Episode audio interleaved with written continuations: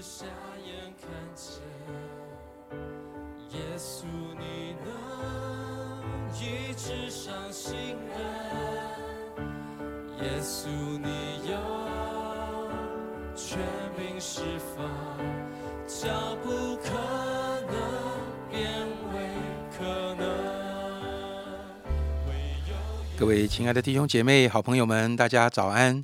今天我们进入到约翰福音第二章啊、在开始之前，准备一个呃杯子啊、那等一下我们读完的时候，一起来干杯哈，嗯、就知道今天我们要跟大家来分享在迦拿的婚宴娶亲的宴席，耶稣变水为酒这件事情啊、我要为大家来读第一节到第十一节，但是我们还是鼓励大家可以把整章的圣经都读完。好，第三日。在加利利的迦拿有娶亲的筵席，耶稣的母亲在那里，耶稣和他的门徒也被请去赴席。酒用尽了，耶稣的母亲对他说：“他们没有酒了。”耶稣说：“母亲，我与你有什么相干？我的时候还没有到。”他母亲对佣人说：“他告诉你们什么，你们就做什么。照犹太人洁净的规矩。”有六口石缸摆在那里，每口可以盛两三桶水。耶稣对佣人说：“把缸倒满了水。”他们就倒满了，直到缸口。耶稣又说：“现在可以舀出来，送给管筵席的。”他们就送了去。管筵席的尝了那水变的酒，并不知道是哪里来的，只有舀水的佣人知道。管筵席的便叫新郎来，对他说：“人都是先摆上好酒，等客喝足了，才摆上次的。你倒把好酒留到如今。”这是耶稣所行的头一件神迹，是在加利利的迦拿行的，显出他的荣耀来，他的门徒就信他了。好，那谢谢严正长老。那各位兄姐妹，大家平安。那今天我们一起来看呢，就是约翰福音的第二章。那第二章呢，基本上是由两个故事所组成的。那刚刚所读的一到十一节呢，是第一个故事，它记录耶稣在婚宴呢使水变成酒的神机。那第十二到二十五节则是记载啊耶稣洁净圣殿的故事。那今天我们主要会啊专注来在第一到十一节，也就是这个食水变成酒的啊神机。呃，在第十一节说，这是耶稣所行的头一件神迹。啊，这那那这个是约翰福音呢首次出现啊神迹一词。那约翰福音里面啊神迹的所谓原文啊，也就是写作的时候用的希腊文哦，当然我们现在翻译成中文，它跟其他福音书所用的啊神迹的原文呢是啊不一样的。在啊前面三卷就是马太、马可、路加的时候，大多会用呃能力啊或者是异能这几个词来啊描写啊神迹。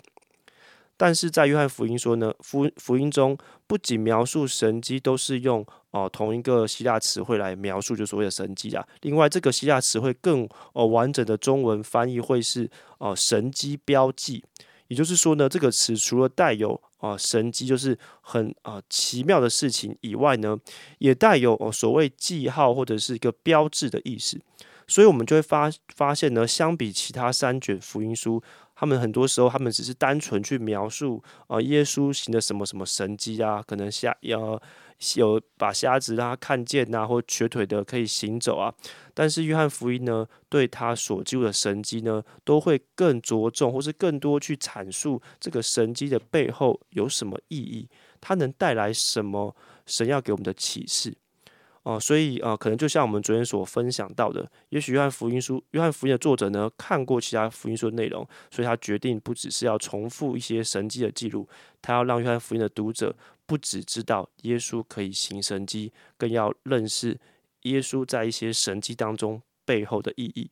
那有了这个认识之后，会怎么帮助我们来读约翰福音呢？最明显就是对于约翰福音的每一个神迹，我们相比其他福音书，我们可以什么？我们可以更多去所谓合理的推测这个神迹的背后是不是有什么呃隐藏的意涵哦。我当然是合理推测，因为我们毕竟呃我们离那个时代很远的，我们不敢保证我们所做的一个推测都会是完全正确的。但是我们相比于其他福音书，我们可以在约翰福音里面有更多所谓合理的推测，而不会显得我们好像是自己啊乱读啊，乱把我们自己的想法套进去。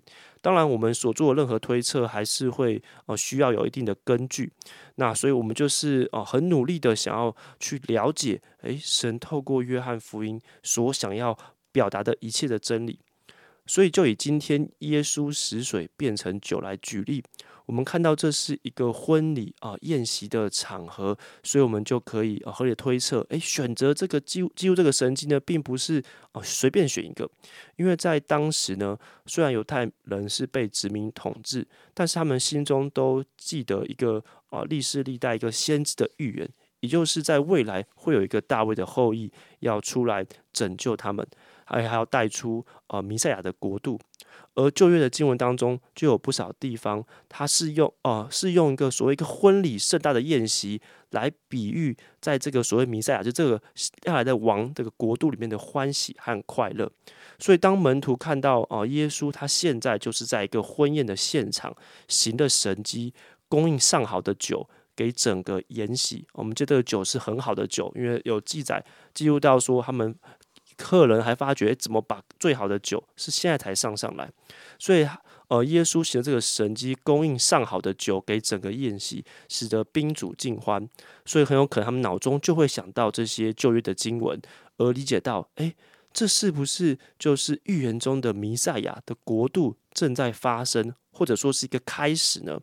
而这位耶稣会不会就是预言中的弥赛亚呢？第二个，我们可以看到第六节说，第六节说，照犹太人洁净的规矩，有六口石缸摆在那里，每口可以啊盛两三桶水。耶稣对佣人说：“把缸倒满了水。”他们就倒满了，直到缸口。那为什么这边作者要特别强调强调这六口石缸是按照犹太人的规矩所设设置的？如果是要让读者知道容器的量。那大可以省省略第一句嘛，他只要说有六口石缸摆在那里就好了。所以一个合理的想法或是推测是，透过这个神迹呢，耶稣也要让人知道他是超越什么，他超越犹太人的礼仪，甚至是背后的律法的。哦，所以就回应到我们记得第一章在第十七节有说，律法本是借着摩西传的，恩典和真理。都是由耶稣基督来的，所以这里的这里今天看到故事呢，就是对这些经文的一个具体的体现。我们看到，无论是哦用的是清洁，无论用了清洁净的石缸再大，此时对婚宴一无所用；但是在耶稣的手中，却可以是恩典的展现，水变成了美酒，供给整个夜袭。所以这可能是其中一个啊的背后的意义。所以对于不了解啊背后背景的。现在读者也是我们来讲啦，所以我们看完这个神迹，其实不太容易了解它背后的意义是什么。为什么啊？这个神迹就可以显出荣耀来？我们今天经文有记载，或是为什么门徒只是单纯因为耶稣行了一个神迹就信他了吗？但是透过今天的分享，我们就可以发现，哦，原来这个神机所带出的是耶稣，他就是弥赛弥赛亚，显示出了耶稣要带下神的国。所以这样的事情呢，当然是一个哦荣耀的事情。而见证这个神机的门徒呢，也对耶稣的身份啊有了更进一步的啊认识。哦，不要忘记，这就很符合我们昨天所说的。约翰福音的写作目的之一，就是要读的人可以去认识到底耶稣是谁。那最后，我想啊，就对我们来说也是一样的。可能过去，可能基督教对我们来讲是众多信仰之一嘛。可能基督教有一些不错的想法，不过也就啊仅此而已。但是就在某个时刻，神透过他自己的方式，向我们来彰显他的荣耀。所以从那个时候开始，我们就认识到，耶稣不只只是一个历史人物啊，不只是一个历史的啊名人伟人。我们发觉，原来耶稣是独一真神的儿子，是弥赛亚，而且是我们生命的主宰。因此，我们就好像当时的门徒一样，我们就经历了哦，相信神，展开了这趟跟随的旅程。当然，我们发觉，我们会发现。这个旅程只是一个开始，后面还有好多好多的呃路程要走。但是这个这件事情呢，就可以成为一个美好的神机记号，是属于我们自己呃跟神的死水变成酒的神迹。那这是我今天的分享，谢谢大家。谢谢思汉的分享。我想思汉帮助我们在这个神机里，呃，对他的解释，呃，有更清楚的呃一个一个一个角度哈。呃，确实真的，为什么一个神机就会让他的门徒信他？他们到底信什么？哦，信他很有能力吗？耶稣可以开酒庄吗？好，那如果水可以变成酒，哇，这个生意太好做了，对不对？我不要说六口石缸了，我马上准备六十桶石缸啊！主啊，麻烦你来吩咐一下，对不对？如果也不用经过什么陈年美酒，要经过十二年多少年啊，才能酿出这个好的酒？只要耶稣这么一句话，哇，陈年美酒就出来了，这不是太棒了？我也信。弟兄姐妹，呃，原谅我稍微超过一点今天思翰分享的范围哈。那一开始也有跟大家说，真的，我们盼望每一天大家都能够不止读啊，我们分享的那个段落，你整章都能够读完。呃呃，大家如果把第二章继续往下读，十三节到呃二十二节，你会看到紧接着约翰记载什么？约翰记载着耶稣去洁净圣殿。弟兄姐妹，你知道吗？如果我们是那个新郎啊，我想他不是故意啊。但是可能没有想到宾客这么多，这个酒预备的不够，在在人生这么重要的场合，我遇到了一个缺乏，哇！耶稣帮助了我，帮了大忙，我实在太感谢他了。那我请问你，如果耶稣不只是那位变水为酒的耶稣，他也是那位洁净圣殿的耶稣，他可能有一些情绪的激动，他可能有一些动作、肢体动作上的夸张，同样。